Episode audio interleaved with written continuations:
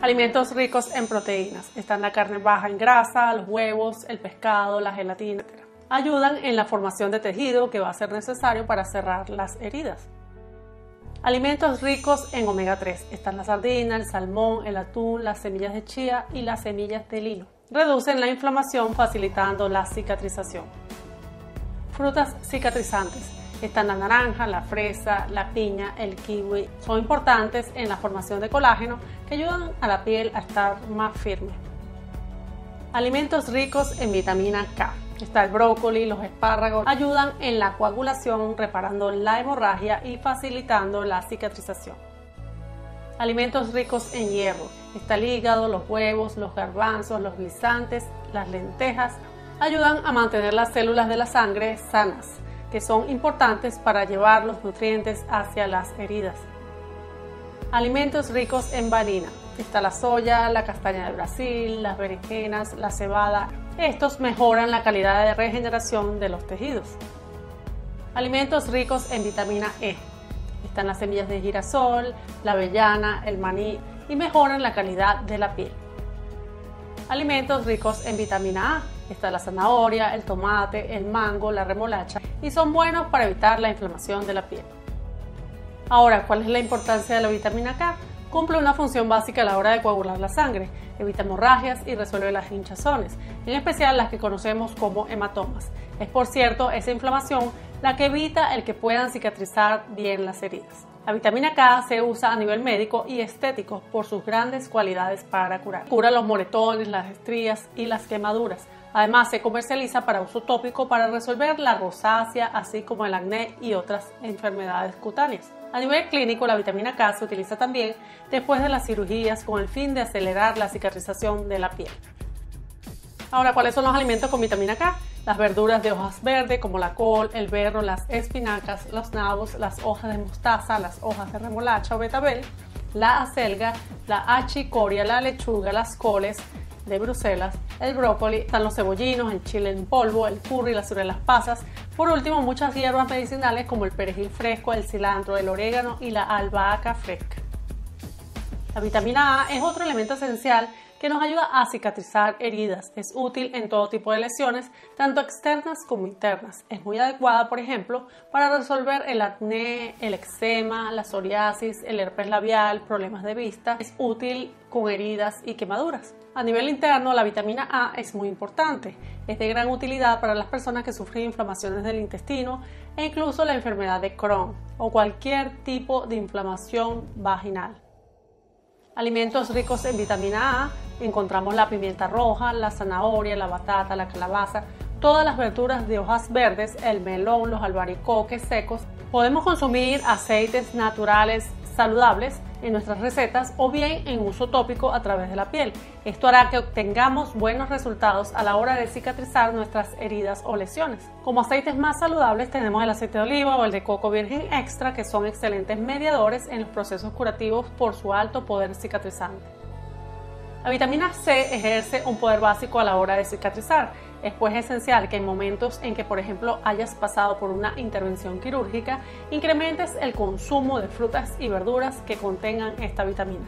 Todos necesitamos un aporte adecuado de vitamina C para el crecimiento y la reparación de los tejidos en todas las partes de nuestro cuerpo, tanto internas como externas. La vitamina C es indispensable para sintetizar una proteína que ayuda a las células, a los tejidos, a los tendones y a los músculos. Es decir, su misión es reparar y cicatrizar, además de protegernos frente a las infecciones y a los radicales libres, por ejemplo, en el caso de encías sangrantes o los hematomas. Entre los alimentos con vitamina C tenemos los kiwis, como ya fueron nombrados, los mangos, las fresas, las limas, las naranjas, los melones, los tomates, las groselas, las toronjas, las piñas, los brócolis, los berros, la col rizada, el cilantro, los nabos.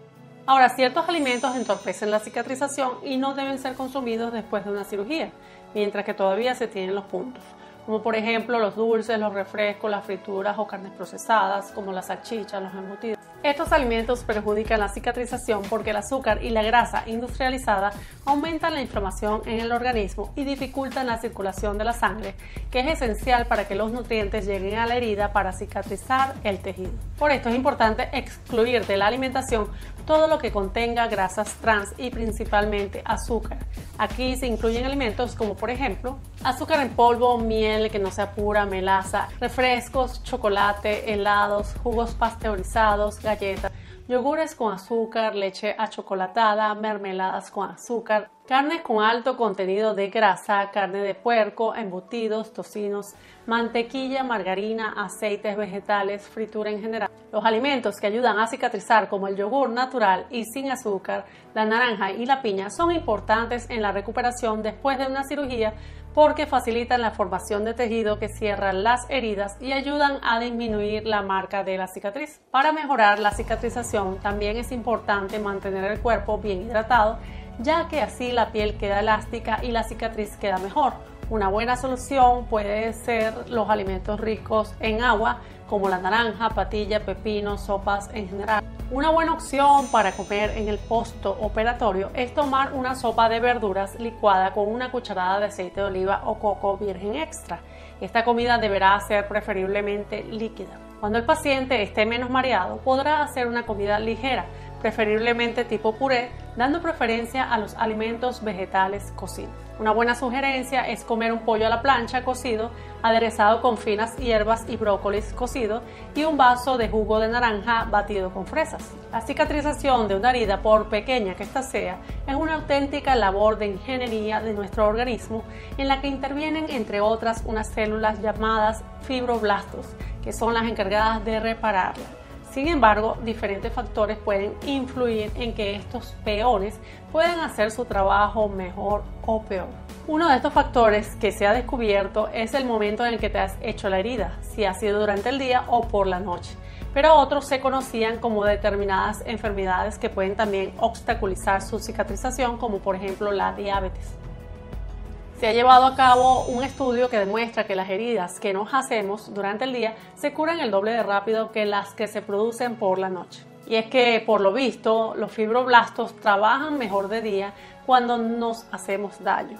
Estas células viajan hasta la herida, la ocupan y sintetizan el colágeno, una proteína que forma fibras para regenerar la piel y que la puede cicatrizar. Los fibroblastos son más rápidos y numerosos por el día. Los investigadores comprobaron a través de cultivos celulares y ratones que los fibroblastos llegaban a los arañazos y los invadían mucho más rápido durante el día que por la noche. Y no solo eso, sino que además había el doble de estas células en las heridas, es decir, que se movilizaban muchos más peones durante el día. Al ser más numerosos, los fibroblastos fabrican más colágeno, lo que a su vez contribuye a que la cicatrización de la herida se produzca en la mitad del tiempo. Los científicos ampliaron su investigación analizando casos clínicos reales de quemados de una base de datos internacional y las conclusiones no solo fueron igual de reveladoras, sino que además les permitió concretar cuál es el mejor horario de trabajo de los fibroblastos. Las quemaduras producidas por la noche tardan de media 11 días más en curar. Los datos mostraron que las personas que habían sufrido quemaduras entre las 8 horas de la mañana y las 20 horas de la noche tardaban en curarse de media unos 17 días, mientras que las personas que se habían quemado por la noche necesitaban de media unos 28 días, es decir, un 60% más de tiempo.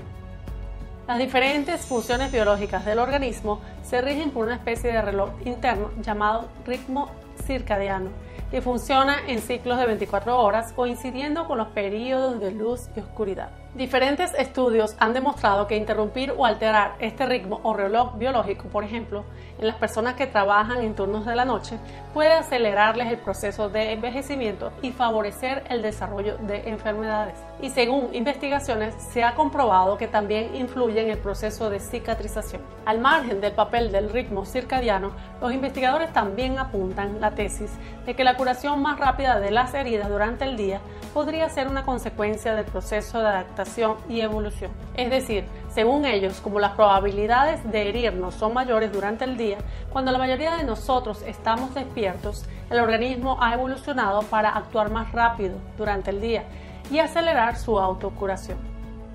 Espero que esta información te haya podido ser de ayuda. Si es así, no olvides suscribirte, compartirla y dejar tu valioso comentario abajo sobre alguna sugerencia para un nuevo tema. Y si necesitas alguno de los remedios nombrados en el canal y no lo consigues en tu ciudad, puedes ir a la descripción del vídeo emitiendo online. Allí lo encontrarás en diversas presentaciones y que pases un feliz y maravilloso día.